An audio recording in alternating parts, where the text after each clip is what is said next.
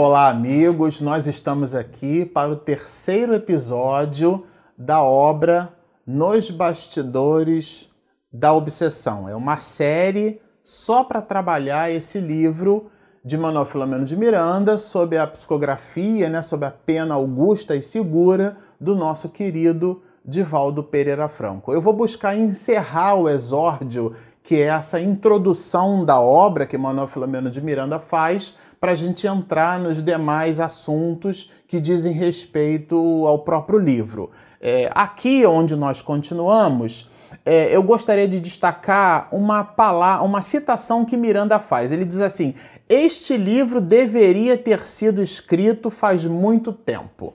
É, aqui cabe uma ligeira observação, talvez uma curiosidade, né, que nem todo mundo saiba. É, Manuel Filomeno de Miranda ele desencarna no ano de 1942. Tá? Na época em que ele coleciona fatos que dizem respeito a esse assunto, e ele aponta aqui no ano de 1937 a 1938, no ano de 1939 ele assume a presidência da, da na época, né, União Espírita Baiana, atual Federação Espírita do Estado da Bahia. Por que, é que estamos falando isso? Porque até esse período, ele, Manuel Filomeno de Miranda, passa mais de 18 anos trabalhando como segundo e primeiro secretário da União Espírita Baiana, a atual Federação Espírita. E depois ele assume a presidência da instituição, a presidência da, do órgão federativo daquele estado, da Bahia, né? E desencarna em 1942. Oito anos depois, em 1950, é, o Divaldo conta que ele, com 27 anos de idade, ele vai ter com Chico Xavier e Chico psicografa uma mensagem que é para ele, ele Divaldo. E essa mensagem é de nada mais, nada menos que Manuel Filomeno de Miranda. Né? É, isso, isso nos idos de 50. Em 1970, que é justamente a data da obra, Manuel Filomeno de Miranda escreve esse livro. E o próprio Divaldo conta pra gente, né, que na verdade a incursão, a presença de Manuel Filomeno de Miranda, ela se deu através de um convite feito por nada mais, nada menos que Joana de Ângeles. Então, Joana de Ângeles, junto com outros espíritos na espiritualidade, é que se utilizam desse estudo profundo que Manuel Filomeno de Miranda é, é, fez e faz, o último livro é, ditado por ele é do ano de 2015, né? Nós estamos no ano de 2018. Se nós pegarmos as 17 obras escritas por Manuel Filomeno de Miranda, nós vamos observar assim é, é, livros publicados a cada dois, três anos. Como são livros muito densos, ele se preparou por 30 anos. Eu estou dizendo tudo isso porque quando ele escreve assim, este livro deveria ter sido escrito faz muito tempo, tem muita coisa implícita naquele assunto. É, de novo, eu falei isso no episódio passado, né? Às vezes a gente quer correr, mas não pode botar o carro desse assunto assim correndo muito porque a gente perde a riqueza dos detalhes. É, isso tudo significa dizer que o mundo espiritual planejou o próprio, tanto o Manuel Flamengo de Miranda se preparou para escrever esses livros, tanto ele se preparou, quanto o mundo espiritual se utilizou da capacidade de Miranda, funcionando como verdadeiro repórter no mundo espiritual, para então nos elucidar determinadas questões relacionadas à obsessão. E ele abre os 17, dos 17 livros esse livro, Nos Bastidores da Obsessão, trazendo justamente a informação, e vocês vão ver, é um romance cheio de detalhes, é fabuloso, formidável, é, a respeito de uma família. É, é, as voltas ali com a questão dos alcoólicos e mais uma série de outros desdobramentos. Então ele diz assim pra gente, olha, todos os fatos nele narrados, isto é, os fatos narrados no livro, né, aconteceram entre os anos de 1937 e 1938 em Salvador, na Bahia, quando da nossa jornada carnal na Terra. Isto é, esse assunto ele leva para o mundo espiritual. Então percebamos só, de 1937 a 1938 ele cuida do caso, tá certo? Em 1942 ele desencarna. Quando ele desencarna em 42, ele continua no mundo espiritual investigando os cenários dessa família. Em 1970 é que ele então dita a obra 30 anos depois, quase, né? 30 anos depois de ter feito um estudo profundo. É, isso significa dizer que é, não há improvisos nesse tema, tá certo? Essa obra que a gente está observando aqui, ela é o resultado de um trabalho profundo. É que às vezes a gente olha um livro, olha um opúsculo e não de depreende de verdade a importância que aquele material traz. A gente queria destacar essas informações que a gente considera muito oportunas. E ele diz assim: olha ele, ele vai mais longe. Como nos impressionassem as técnicas da obsessão utilizadas pelos espíritos perseguidores e as técnicas da desobsessão aplicadas pelos instrutores desencarnados, reunimos dados, fizemos verificação. Isso aqui, tudo isso aqui é o trabalho de Miranda ao longo desses 30 anos para a publicação dessa obra, tá certo? Ele cita aqui como é que foi é, dá para a gente ter uma ideia do planejamento, né? Como é que foi isso? Então, ele cita tanto as técnicas dos obsessores quanto as técnicas do mundo espiritual para então romper esses grilhões através dessas forças tenazes, forças de obsessão. E ele continua, olha, diversos companheiros encarnados e nós participávamos em desdobramento parcial pelo sono. Ah, aqui vale uma observação bem interessante. Quando Miranda cita aqui nesse exórdio, ele nos faz perceber que ele possuía uma espécie de mediunidade de desdobramento. Então ele mesmo cita que ele tinha uma facilidade muito grande de desprendimento do corpo e, e ele então visitando as regiões na espiritualidade absorvia aquelas informações e, quando regressava para o corpo físico, regressava com 100% das impressões daquilo que ele amealhou nessa experiência em desdobramento.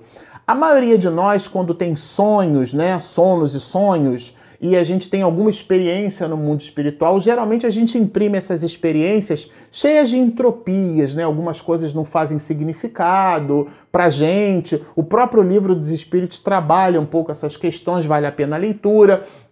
Mas o que Miranda diz pra gente é que ele é, levava a experiência e imprimia né, no seu estado de vigília todas as informações que ele havia percebido quando da erraticidade. E, particularmente falando, eu achei isso muito interessante e aquilo foi para ele é, muito significativo. Né? Ele compartilhava aquelas informações com José Petitinga e muitos outros companheiros da União Espírita Baiana. Era uma criatura muito dedicada às questões relacionadas à mediunidade. Então ele coloca para gente isso. É, continua o Miranda nos dizemos o seguinte, né? E ele fala isso um pouquinho é, durante o próprio livro. Desde vários anos perceberamos a facilidade com que nos libertávamos parcialmente dos liames carnais, em estado de lucidez, amealhando desde então incomparável recurso para a utilização oportuna. O que, que ele quer dizer com isso? que ele em vida, durante esse período aqui que a gente citou, né, 1937, 1938, ele, ainda encarnado, em desdobramento, possuía informações do mundo espiritual a despeito da situação cujo romance a gente vai trabalhar, e isso foi para ele objeto, é, insumo para o material que depois ele traz como análise nessa própria obra. Bem interessante isso. Mas o que a gente achou oportuno aqui é, é o, o seguinte destaque que ele mesmo produziu. Como se tornassem cada vez mais complexas as tarefas em curso, olha só que interessante. A bondade dos amigos espirituais procedeu a conveniente o quê? censura das lembranças, de modo que a nossa vida material não fosse afetada pelas recordações de tais realizações. Aqui ele dá uma dica.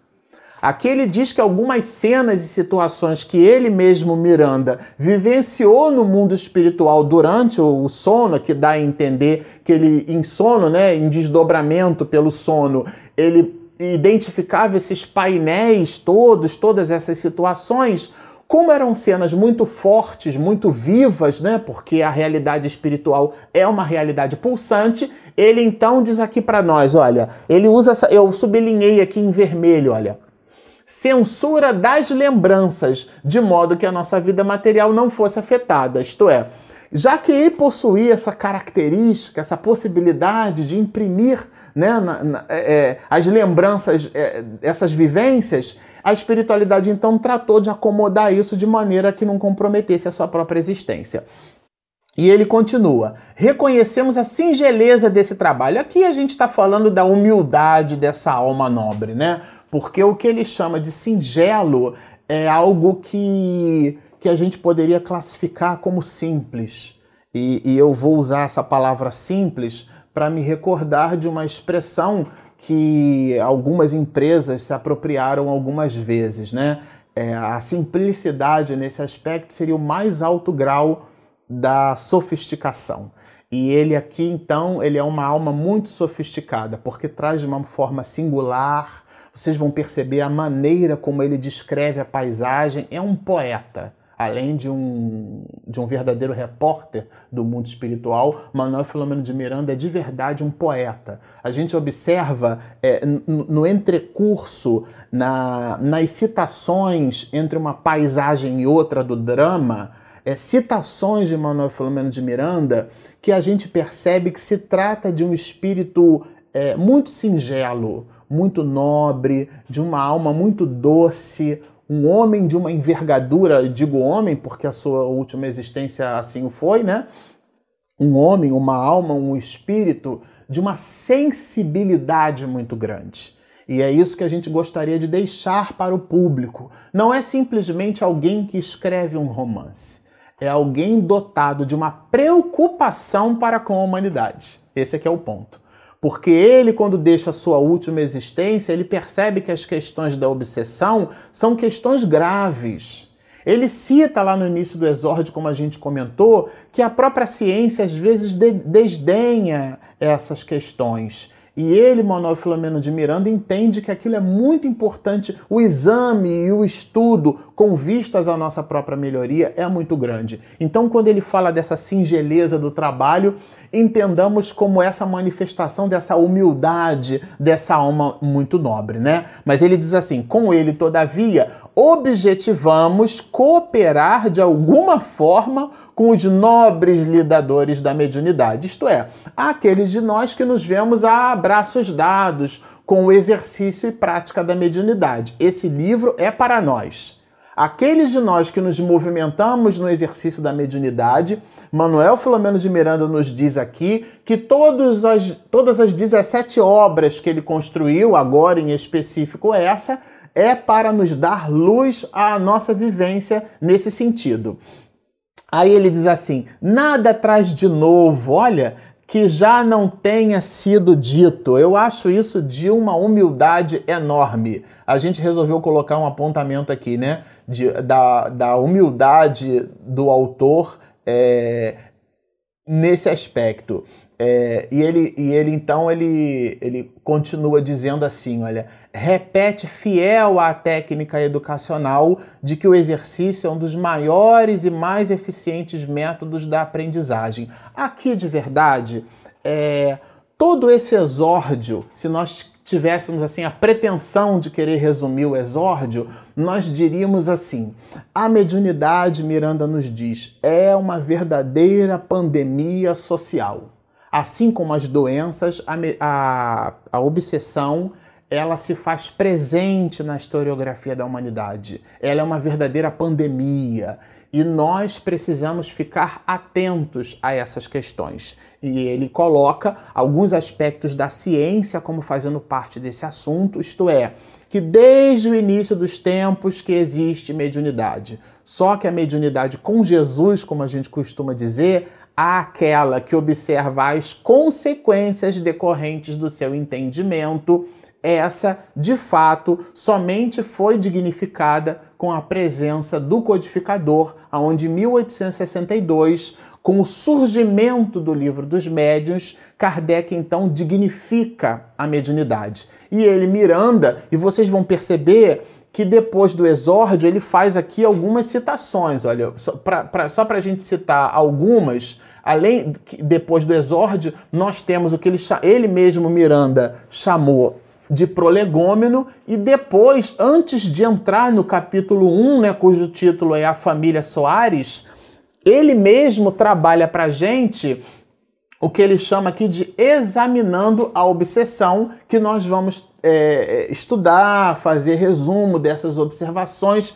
E todo esse conjunto de, de subtítulos, né? isto é, o exórdio, prolegômenos examinando a mediunidade, é o que nos dará insumo para a leitura do romance. Eu achei isso fantástico dele, né? Ele tem o cuidado, vamos dizer assim, didático, pedagógico, de trazer material que dê subsídio para que a pessoa, lendo o romance, entenda o romance conforme a doutrina espírita e não conforme as, os nossos achismos, as nossas é, é, ideias que não estão é, diretamente relacionadas à proposta do próprio entendimento dos aspectos relacionados à obsessão. Bom, falando um pouquinho mais né, desse autor espiritual, que eu acho que vale super a pena para a gente concluir essa parte do exórdio, é, falando um pouquinho mais de Manuel Filomeno de Miranda, como eu acredito que a maioria de vocês é, já sabe, esse autor espiritual ele nasceu no ano de 1876 é, e desencarnou no ano de 1942. Como a gente comentou, é, ele durante muito tempo, né, durante muitos anos, ele foi secretário da União Espírita Baiana, na verdade por 18 anos.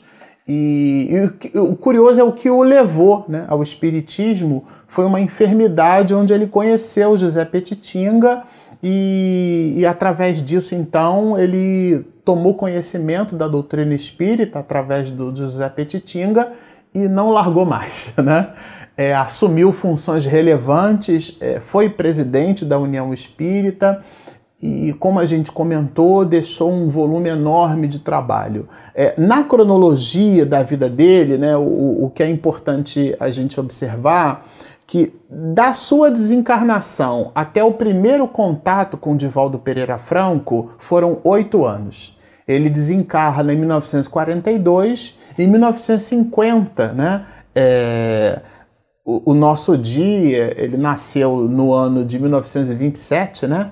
Então, é, considerando que a gente está aí no ano de 1950, nós estamos falando de um jovem de 23 anos de idade recebendo de Chico Xavier é, informações do mundo espiritual. Então a gente observa que em 1950 é, já existia do mundo espiritual superior, como a gente comentou, a ideia de ter Manuel Filomeno de Miranda escrevendo obras pela psicografia, pela mediunidade de Divaldo Pereira Franco. Quando ele chega a escrever essa obra, repito, é, já se passam alguns muitos anos, né?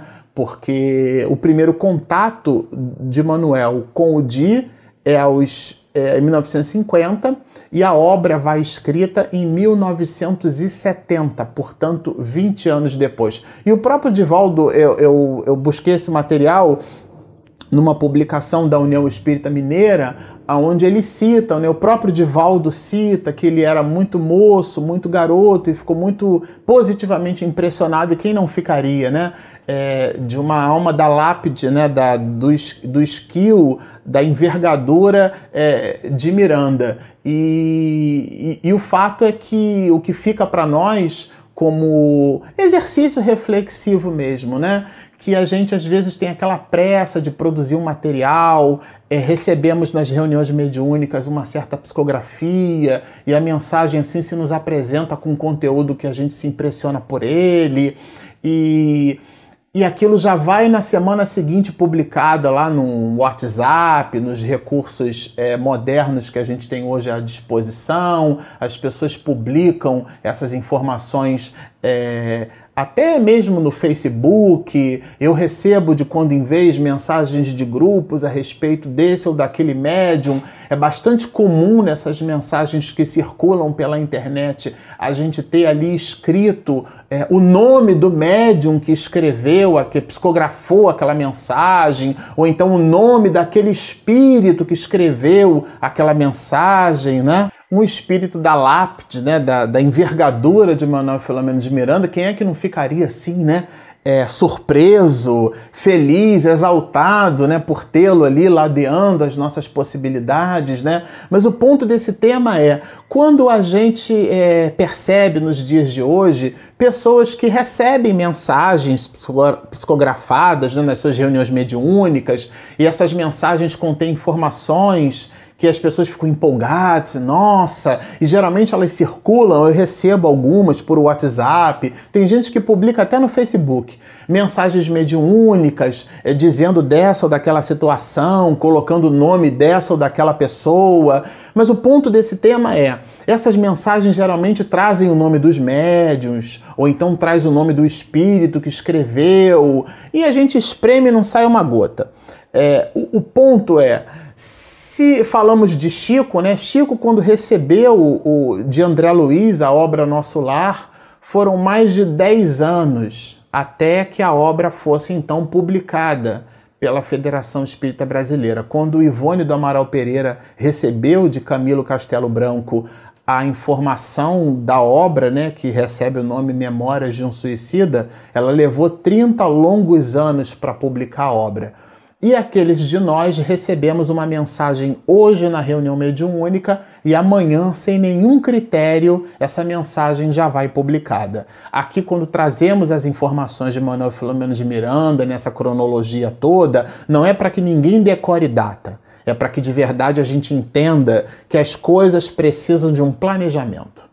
A gente precisa é, ter o, o no concurso da ajuda do bons, dos bons espíritos, termos como ingrediente das nossas iniciativas o planejamento. Porque senão o trabalho sai de qualquer jeito é, e de verdade não é isso que a gente quer. Então essa obra ela é o resultado primeiro de uma vida inteira de um espírito dedicado ao movimento espírita. Isso é importante que se diga. E depois que ele desencarna em 1942, ele passa oito longos anos, tá certo? Até se apresentar ao Divaldo, né? E essa apresentação teve a orquestração feita, segundo o próprio Di, por nada mais nada menos que Joana de Ângeles, para que depois, 20 anos depois, esse primeiro livro fosse lançado aqui fica a nossa reflexão. É, nós, de fato, é, gostaríamos de verdade de deixar como finalização desse exórdio essas reflexões, além do próprio pano de fundo, que é a mensagem verdadeira que o que Manuel traz para gente, né, com do que diz respeito à mediunidade como uma pandemia social, tem ali como pano de fundo essa reflexão um espírito nobre que passa muitos anos estudando para trazer um conteúdo assertivo para nós. Então, aqueles de nós, aqueles de vocês que estão nos assistindo nesse momento e que trabalham em reuniões mediúnicas, por favor, né? Aliás, essa não é uma exortação minha, isso está publicado, muito bem publicado no livro dos médios. A gente tem uma série só para trabalhar esse livro, que é esse livro fantástico, essa obra magnífica que dignifica a mediunidade. Mas aqueles de vocês que est está assim nesse momento nos ouvindo e que trabalham em reunião mediúnica, por favor,